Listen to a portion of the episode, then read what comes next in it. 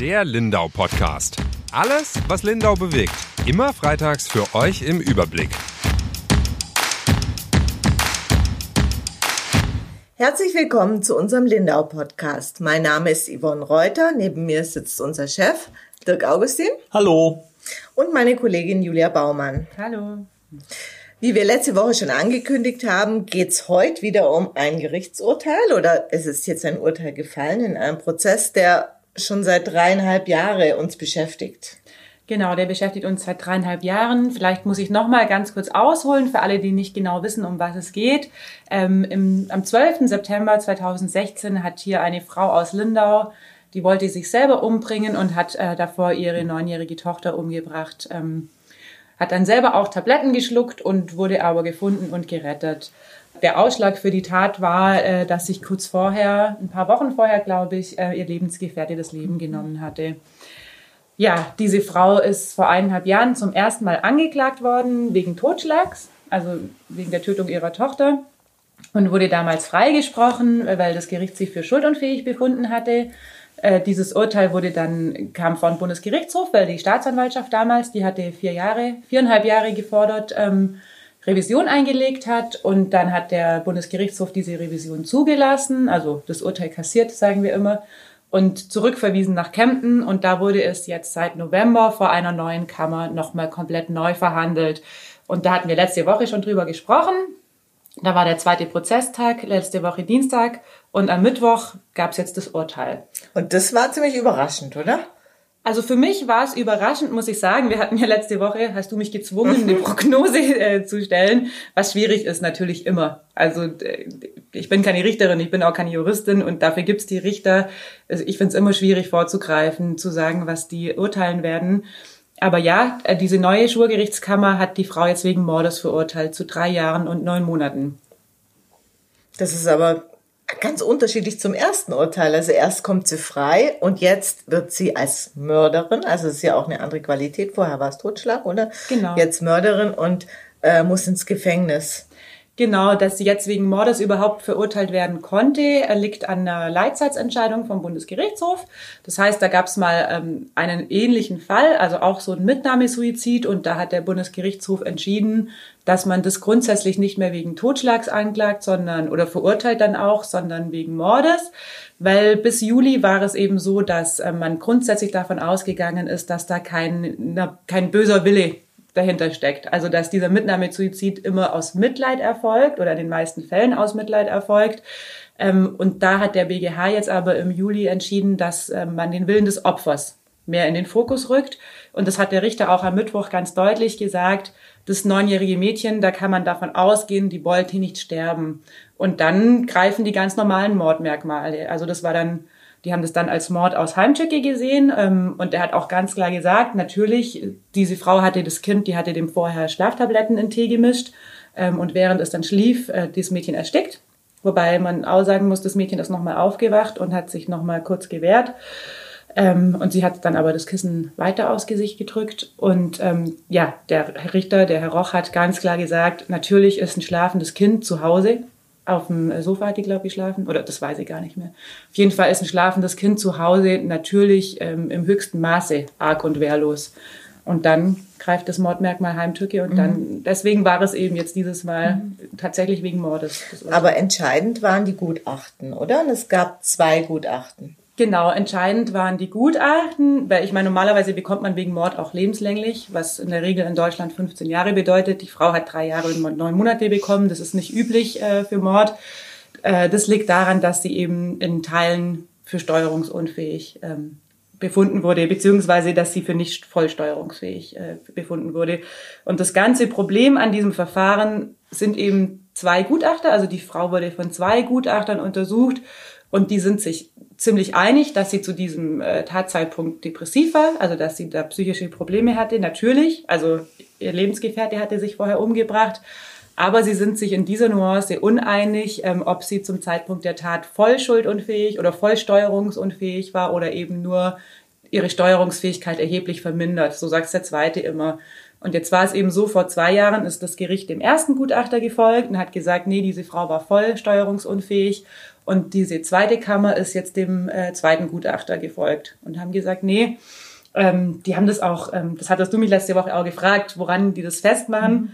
Und die haben gesagt, ähm, sie glauben, also die, das Gericht hat, ist im Prinzip komplett dem Plädoyer der Staatsanwaltschaft dieses Mal gefolgt. Also der hat vier Jahre gefordert, das wurden jetzt drei Jahre, neun Monate, aber so von den Argumenten war die Urteilsbegründung im Prinzip die gleiche Begründung wie das Plädoyer des Staatsanwalts. Ähm, und die sagen, die Frau hätte von ihrer Entscheidung, sich umzubringen, nicht mehr zurücktreten können. Das hat auch der erste Gutachter hat immer von so einem Tunnel gesprochen und hat gesagt, sie hätte da nicht, es gab keine Abzweigungen mehr. Also sie hätte nicht mehr rausgekonnt. Aber von der Entscheidung, ihr Kind mitzunehmen, da sind die jetzt eben sehr fest davon überzeugt, dass sie davon nochmal abweichen hätte können, weil sie äh, das in Tagebucheinträgen und in Briefen auch abgewogen hat. Also sie hat in ihr Tagebuch schon kurz nach dem Tod ihres Mannes. Ähm, also sie war nicht verheiratet, aber sie spricht auch immer, wenn sie von ihm spricht, von ihrem Mann, hat sie ziemlich bald den Entschluss gefasst, dass sie ihm folgen möchte, aber immer wieder auch äh, schriftlich tatsächlich auch drüber nachgedacht, was sie mit dem Kind macht. Und sie hat wohl auch noch äh, Schulsachen gekauft. Also es war ja der letzte äh, Tag vor dem ersten Schultag nach den Sommerferien. Und die hat Hefte und Hefte, mhm. Umschläge und so gekauft. Also heißt, sie war sich eben nicht sie war eben mit diesem, bei dem Kind nicht in dem Tunnel, dass sie das mitnehmen muss. Mhm. Und das haben sie ihr jetzt im Prinzip äh, als diese Teilschuldfähigkeit angesehen oder angerechnet. Wie hast du denn die Mutter erlebt nach der Urteilsverkündung? Ja, also die Mutter die natürlich, also die hat angefangen zu weinen schon äh, beim Plädoyer des Staatsanwalts, weil klar, ich bin natürlich davon ausgegangen, der wird auf äh, die Strafe wieder plädieren. Die haben ja auch Revision eingelegt nach dem ersten Urteil. Mhm. Das ist ja nur folgerichtig. Ähm, aber als er dann das Wort Mord in den Mund genommen hat, ähm, da hat man schon gesehen, also da sind ihr die Tränen in die Augen geschossen. Und dann hat es eine Stunde gedauert. Die Kammer hat sich eine Stunde zurückgezogen, um über das Urteil zu beraten. Und dann kommt der Richter einmal raus und dann verkündet er ja erstmal das Urteil. Also der kommt raus und sagt, im Namen des Volkes wird Frau so und so zu drei Jahren und neun äh, Monaten wegen Mordes verurteilt und dann ist die schon in Tränen ausgebrochen. Also das ist natürlich für sie jetzt auch klar. Also sie war vor zwei Jahren schon mal freigesprochen, jetzt ist sie verurteilte Mörderin erstmal.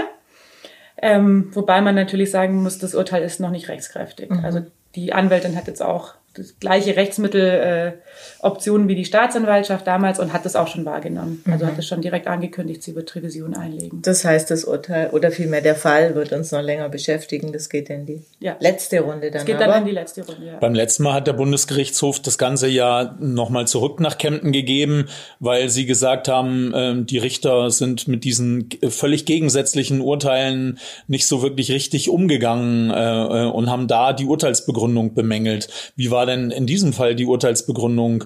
Äh, äh, glaubst du, dass das ähm, BGH wieder ähm, äh, sich damit befassen muss? Also letzte Woche musste ich die Prognose abgeben, jetzt muss ich sagen, was das BGH entscheidet. Ich weiß es nicht. Also es ging eben um die Gutachten und die Gutachter, die haben auch tatsächlich vergangene Woche, haben die wirklich mal so ein bisschen lautstark auch gestritten. Also das war in dem ersten Prozess nicht so. Da haben die ja, sind auch sehr sanft miteinander umgegangen, obwohl sie schon ganz unterschiedlicher Meinung bezüglich der Schuldfähigkeit sind. Dieses Mal hat auch der zweite Gutachter, der hatte die Frau am Anfang nicht gleich gesehen, deswegen hatte der sich so von meinem Gefühl im ersten Prozess auch immer so ein bisschen zurückgehalten und klar, der erste hat einfach mehr erzählt. Der hat dieses Mal seinen Standpunkt schon klar gemacht, warum er davon überzeugt ist, dass diese Frau doch noch eine Steuerungsfähigkeit hatte. Und die Begründung des Richters äh, war dieses Mal extrem lang. Also ich hatte unsere Praktikantin dabei, die Jessica, die hat mich dann auch irgendwann gefragt, ist das immer so lang? Habe ich gesagt, nee, also der hat fast eine halbe Stunde dieses Urteil begründet. Und jetzt kommt es natürlich drauf an, also die Anwältin muss jetzt ja quasi in dieser Urteilsbegründung irgendeinen Angriffspunkt finden, irgendeinen Fehler, dass sie dann dem BGH mhm. schriftlich zukommen lässt und dann müssen die ja nochmal entscheiden, ob das so ist oder nicht. Also das kann ich glaub, kann man glaub gar nicht einschätzen, wenn man da kein Jurist ist. Zumal wir es ja auch immer nur mündlich vorgetragen bekommen. Mhm. Also es geht ja dann um die schriftliche Ausfertigung, das kommt ja auch erst im Nachgang. Mhm. Ja, aber das war nicht das einzige Verbrechen, das dich diese Woche nee. beschäftigt hat. Die Woche ging schon sehr dramatisch los und zwar Sonntagnacht oder Sonntagabend war ein großes, äh, großer Einsatz. Was ist genau passiert? Ja, also was genau passiert ist, wissen wir eigentlich immer noch nicht. Wir wissen bis jetzt aber, dass es da wohl ein Paar gegeben hat, äh, Mann und Frau, die in diesem äh, Hostel Auf der Insel, hier, oder? genau auf der Insel nahe beim Bahnhof. Äh, die Polizei sagt, die haben da vorübergehend gewohnt. Ich weiß nicht genau, was das bedeuten soll, aber sie sind wohl eigentlich jetzt keine äh, Lindauer schon immer, aber irgendwie seit ein paar Jahren zugezogene Lindauer und zumindest aus dem Landkreis Lindau, also ob die jetzt aus Wasserburg oder äh, Heimenkirch am Ende kommen, weiß ich nicht. Und die waren da und da muss es wohl am Sonntagabend zum Streit gekommen sein und ähm, der Mann hat die Frau mit dem Messer so stark verletzt, dass sie dann gestorben ist. Also es gab noch Wiederbelebungsversuche vom Roten Kreuz, die waren noch da. Die haben sie auch mit ins Krankenhaus genommen, aber die ist dann während der äh, Wiederbelebung im Krankenhaus gestorben. Genau. Und am Sonntagabend war es eben so, wir haben, ich glaube, du, Dirk, oder? Hattest in der Facebook-Gruppe gelesen. Genau, da habe ich gelesen, dass Leute gesagt haben, ähm, man kann am Bahnhof nicht äh, vorbei und da sei alles abgesperrt äh, und so. Und ähm, da ich ja weiß, dass du auf der Insel wohnst, äh, habe ich dann gefragt, ob du gerade zufällig zu Hause bist äh, und ob du mal vorbeigucken kannst. Genau. Du hast gefragt, ob zufällig jemand auf der Insel ist. ja. Ja, es hätte auch sein können, der Christian ist auf der Insel. Genau, ja, der stimmt. Ja, und äh, ich habe es dann erst um elf, glaube ich, gesehen. Ich lag schon auf dem Sofa, war unterwegs am Wochenende und bin dann aber tatsächlich noch rüber. Da war aber so der Einsatz äh, schon beendet. Also im Nachhinein wissen wir, der Notruf ging wohl schon um halb neun ein.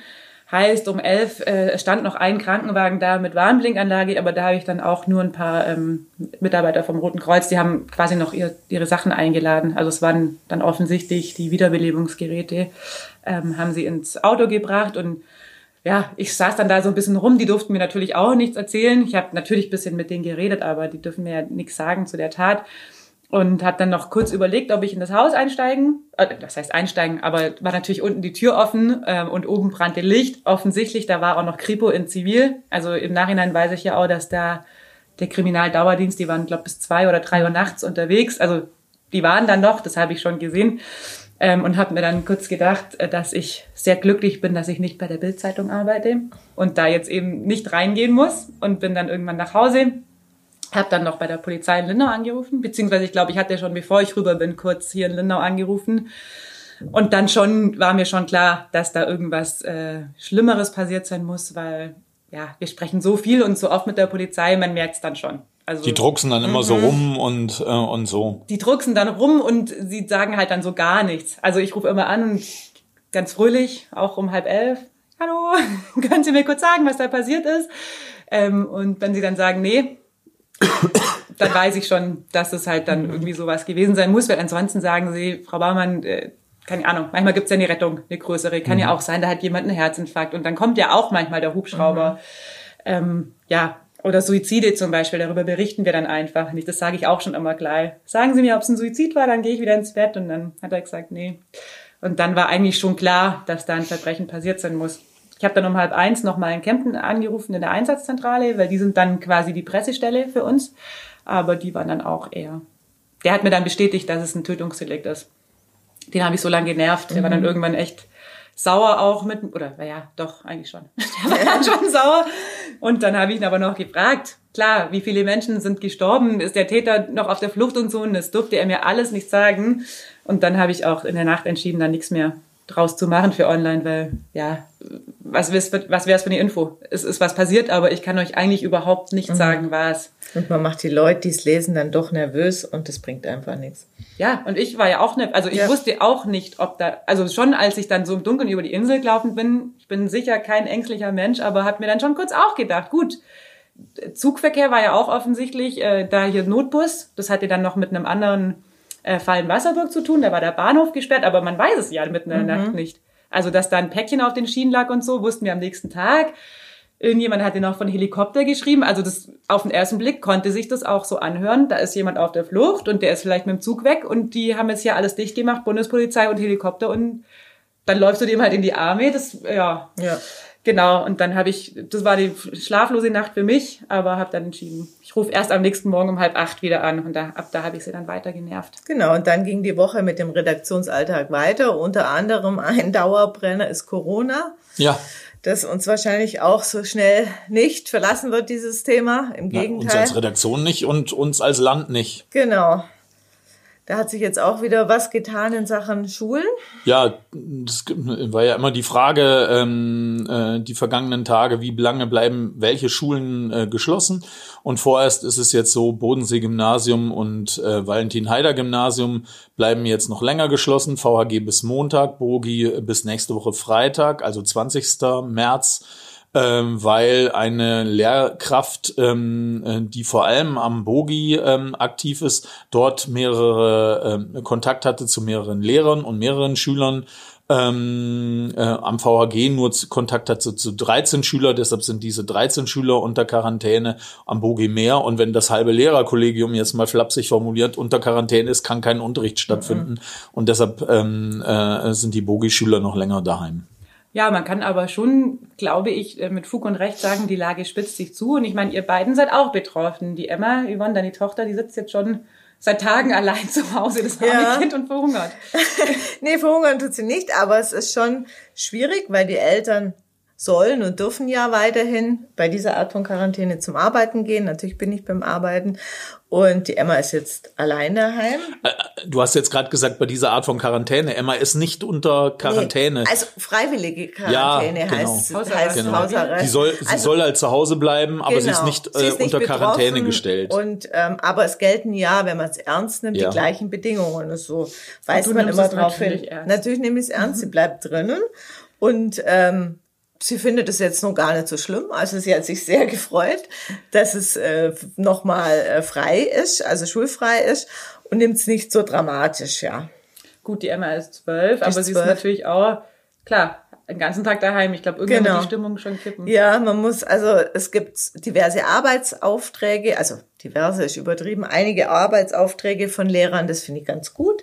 Er ist ein bisschen beschäftigt, sie schreiben auch eine Klausur, da muss sie sich drauf vorbereiten, wann immer sie die dann schreiben werden. Und ja, dann schauen wir, dass es so ein bisschen bei Laune bleibt. Sport macht sie auch drin, oder? Sport. Ein Sportangebot hätte sie auch. Schauen wir mal, ob sie es macht. Die Yvonne lässt ihre Tochter Seil springen mit elektronischer Zählung und kontrolliert es am Nachmittag. Genau, ich habe gesagt, weil sie so unruhig hin und her tigert und sehr gern Sport macht und jetzt auf ihr geliebtes Judo-Training verzichten muss, habe ich gedacht, das wäre eine Alternative, sie bei Laune zu halten. Schauen wir mal, ob es funktioniert. Also ich will, will mal wissen, was du machst, wenn ich dich Seilspringen lasse und die Hüpfer kontrolliere. Ich bin so richtig asozial. Aber gut, äh, ja. Und Dirk, deine Tochter, die ist, äh, glaube nicht so glücklich. Die ist auch zu Hause, aber die, die ist auch daheim. Ein Stück älter als die ist ein Stück älter. Die ist im Abiturjahrgang ähm, und die hätten jetzt in dieser Woche und in der kommenden Woche die letzten Klausuren gehabt. Nächste Woche Freitag war nach ursprünglicher Planung der Notenschluss. Danach sollte die engere Abiturvorbereitung anfangen. Nächste Woche wären, äh, wären die praktischen Prüfungen schon gewesen von den Schülern, die in Musik und so ähm, äh, dann Vorspiel haben das kann jetzt ja in dieser Form so alles nicht stattfinden. Und ähm, die Carla sitzt da ziemlich genervt ähm, daheim. Die haben auch den einen oder anderen Arbeitsauftrag bekommen und Lehrer äh, versuchen irgendwie über digitale Wege den noch ausstehenden Stoff oder zumindest ein bisschen was davon äh, zu vermitteln. Aber das ist natürlich nicht die gleiche Qualität, ähm, äh, die, ja. wie das im Unterricht wäre. Und die ähm, äh, Carla ist da schon insgesamt ziemlich verunsichert. Ich habe diese Woche deshalb mal beim Kultusministerium angefragt, ähm, wie das jetzt ist mit dem Abitur und die Reaktion. Ich hatte so ein bisschen den Eindruck, dass sie das äh, nicht so wirklich auf dem Schirm hatte, dass das jetzt im März schon losgeht, nicht erst nach den Osterferien Ende April mit den eigentlichen Prüfungen, sondern dass jetzt ja da schon Dinge anstehen. Aber jetzt am Donnerstag und Freitag ähm, dieser Woche ist Kultusministerkonferenz. Da treffen sich alle Kultusminister aus Deutschland und überlegen, wie sie es machen. Österreich äh, hat die Matura schon verschoben. Da wird das alles später stattfinden. Ähm, schauen wir mal, wie das in Deutschland wird. Und da, das ist was, was die Carla total nervt, weil sie hat Angst davor, dass das alles verschoben wird, weil Räume für einen Abiball sind gebucht, nach dem Abi äh, sind äh, Reisen gebucht äh, und so. Und das ist halt die Frage, ob das jetzt alles so stattfinden kann. Apropos Reisen, dein Sohn ist auf Reisen. Der ist in Südamerika. Der okay, ist in jemals wiedersehen, ob der nochmal nach Deutschland kommt. Der ist in Bolivien im Moment. Und ähm, äh, es ist tatsächlich so, eigentlich wollte er Ende März kommen, aber jetzt überlegt, ob er früher kommt, weil man ja nicht weiß, ob er Ende März, ob ja. überhaupt noch irgendwo irgendwer fliegt, ob er überhaupt noch dann irgendwie richtig nach Deutschland kommt oder ob er auf irgendeinem Flughafen ähm, äh, strandet, äh, wo er, auf dem er umsteigen muss äh, und so. Ähm, äh, wir haben mit ihm äh, gesprochen, haben Kontakt mit ihm ähm, äh, und es ist halt auch ein bisschen wie junge Leute nun so sind, ein bisschen unbedarft ähm, äh, und so. Und wir haben ihm gesagt, er muss sich überlegen, entweder jetzt möglichst schnell zurückzukommen, wo es noch geht, oder sich darauf einzustellen, dass es auch passieren kann, dass er vielleicht vier Wochen länger bleiben äh, muss in Südamerika. Ähm, äh, und da ist halt dann die Frage, ob die Kohle noch reicht. Ja, ich meine, bei uns ist es ja auch tatsächlich, wir haben jetzt alle einen Homeoffice-Zugang äh, eingerichtet mhm. bekommen. Mhm. Wir sind ziemlich gut gewappnet dafür, falls wir aus der Quarantäne ausarbeiten müssten. Äh, richtig schlimm oder Worst Case wäre natürlich, wenn es jetzt bald passieren würde und wir am Sonntag nicht unterwegs sein könnten, weil da Kommunalwahl, da sind wir eigentlich alle in den Gemeinden und in Lindau unterwegs. Und es ist die Wahl, also in Vorarlberg, die haben die Wahl verschoben. Die hätten ja eigentlich am gleichen Tag Wahl mhm. wie hier. Da hat man jetzt entschieden, äh, die Wahl jetzt ausfallen zu lassen und irgendwie in neun Monaten oder sowas zu wiederholen.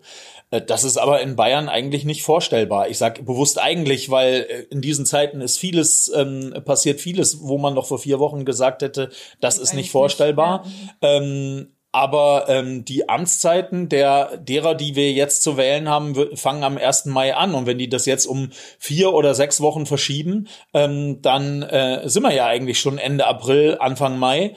Und ähm, dann kann das eigentlich so nicht funktionieren. Also dann müsste man irgendwie die Amtszeit von den jetzigen ähm, Oberbürgermeistern und Bürgermeistern der Gemeinden entsprechend verlängern. Oder ich weiß nicht genau, wie das dann denkbar ist. Ähm, deshalb glaube ich nicht, dass diese Wahlen hier abgesagt werden. Außerdem ist es in Deutschland so, dass das mit der Briefwahl ähm, äh, mehr Tradition hat und mehr Leute zur Briefwahl gehen. In Vorarlberg gibt es es auch, aber nicht so, ähm, es ist nicht so verbreitet do dort. Und wir haben ja diese Woche schon mal nachgefragt. Die Zahl der Briefwähler ist viel, viel höher als bei früheren Wahlen.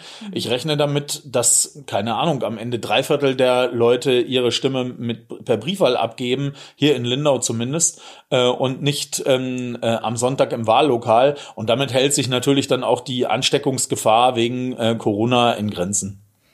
Wir hatten diese Woche auch eine Demonstration oder vielmehr zwei Demonstrationen. Da waren wir auch, ja, doppelt betroffen. Die AfD war nicht einverstanden mit manchen Texten, die, es in, die in unserer Zeitung erschienen sind.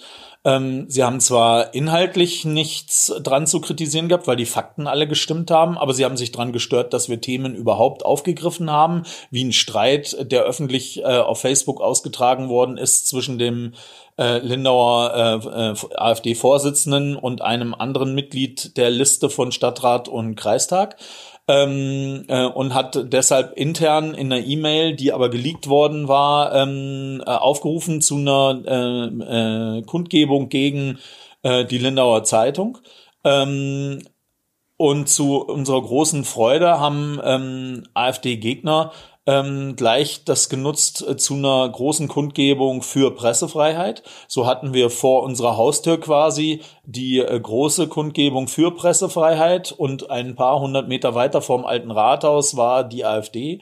Und das tut, hat schon sehr gut getan, dann zu sehen, okay, an dem AfD-Stand waren so, weiß ich nicht, 20 bis 30 ähm, äh, Sympathisanten. Bei der großen äh, Demo waren es über 200, äh, die sich da hingestellt haben und für Pressefreiheit und damit eben irgendwie auch dafür, äh, also das ist ja eine Grundlage unseres Berufes, dass wir überhaupt arbeiten können.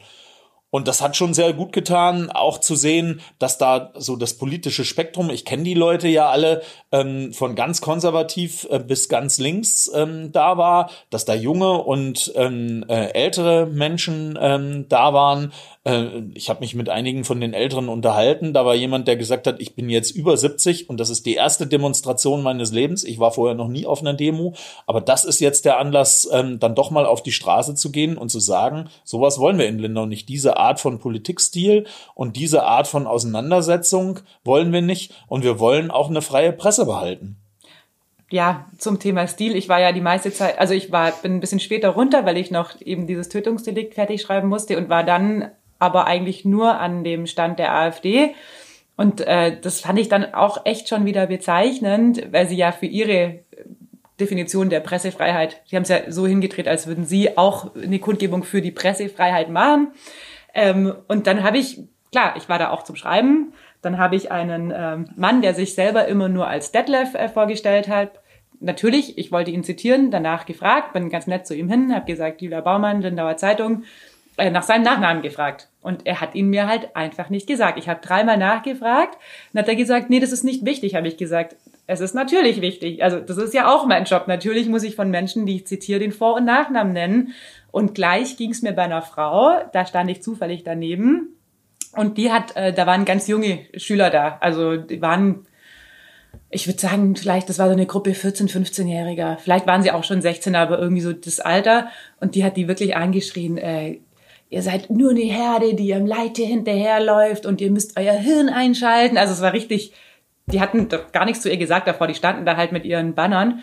Äh, das war auch dann am Ende der Demonstration und dann habe ich die auch gefragt, wie sie denn heißt, äh, weil ich würde das gern, ich stand halt direkt daneben, ich habe mir das aufgeschrieben und ich würde das gern zitieren und dann hat sie gesagt, auf keinen Fall gibt sie mir ihren Namen und da finde ich schon äh, zum Thema Pressefreiheit, ja gut, andere machen das ja auch. Also alle, die wir zitieren, zitieren, zitieren wir mit Namen.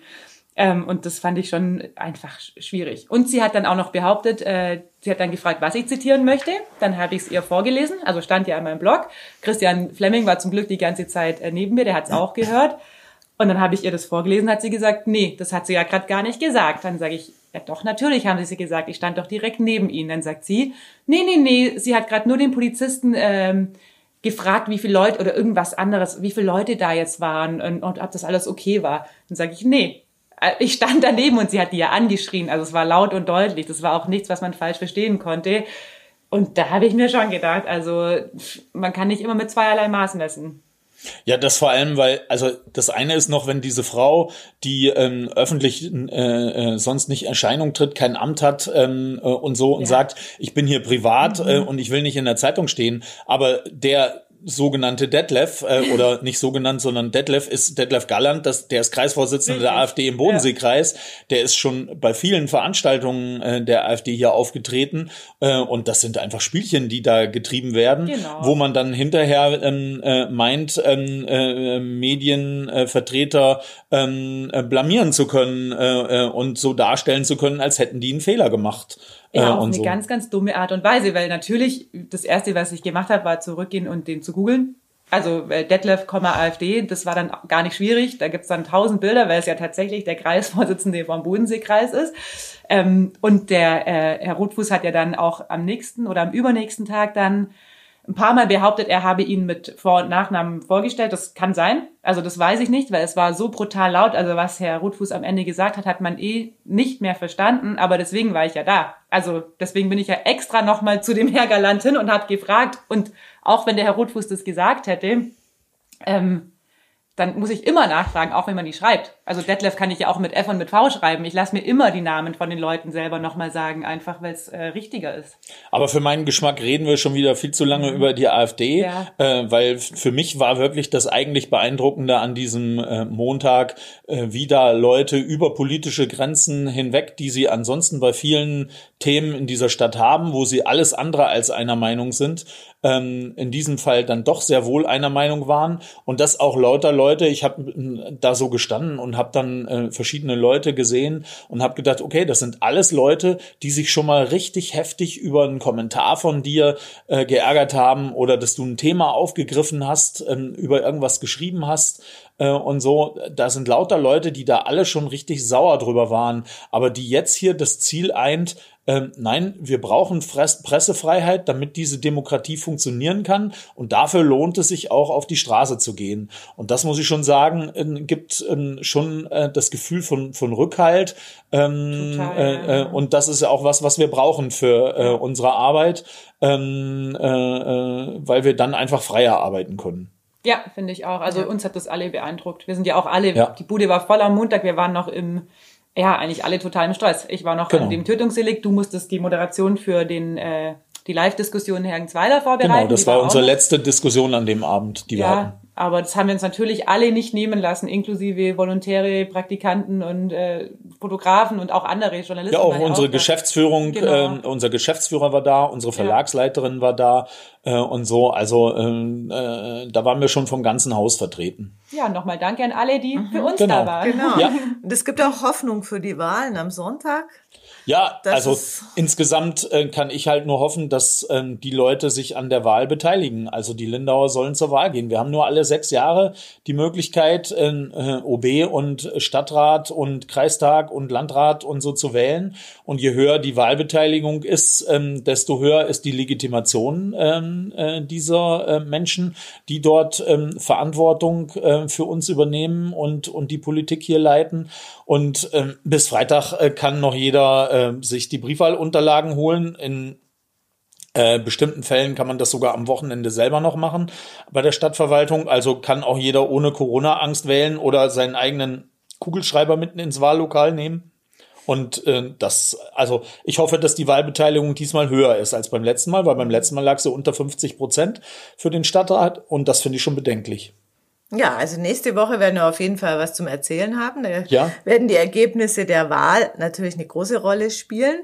Bis dahin sagen wir erstmal Tschüss und noch ein kleiner Hinweis in eigener Sache. Wer uns abonnieren will, der kann das auch auf Spotify oder Deezer und überall, wo es Podcasts gibt. Schöne Woche und Tschüss. Ich möchte noch eine Ergänzung machen. äh, ich möchte Ja, immer. Ich möchte noch eine Ergänzung machen, weil für den Fall, dass wir nächste Woche nicht ähm, hier auf Sendung gehen, dann äh, liegt es schlicht und einfach daran, dass uns auch in irgendeiner Form eine Quarantäne getroffen hat. Dann können wir nicht von Corona erzählen, sondern äh, dann muss es ausfallen, bis wir wieder äh, hier zusammentreffen dürfen, weil wir sind zwar darauf vorbereitet, vom Homeoffice ähm, aus eine Zeitung zu machen, aber ein Podcast zu dritt am Tisch, das funktioniert vom Homeoffice aus nicht. Also in diesem Sinne hoffe ich, dass wir uns nächste Woche Freitag wiederhören, weil dann weiß ich, ähm, dass wir eine gute Woche hatten. Hoffentlich Ciao. bis nächste Woche. Bis nächste Woche. Ciao. Tschüss.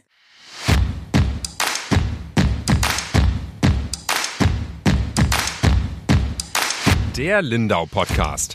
Alles, was Lindau bewegt. Immer freitags für euch im Überblick.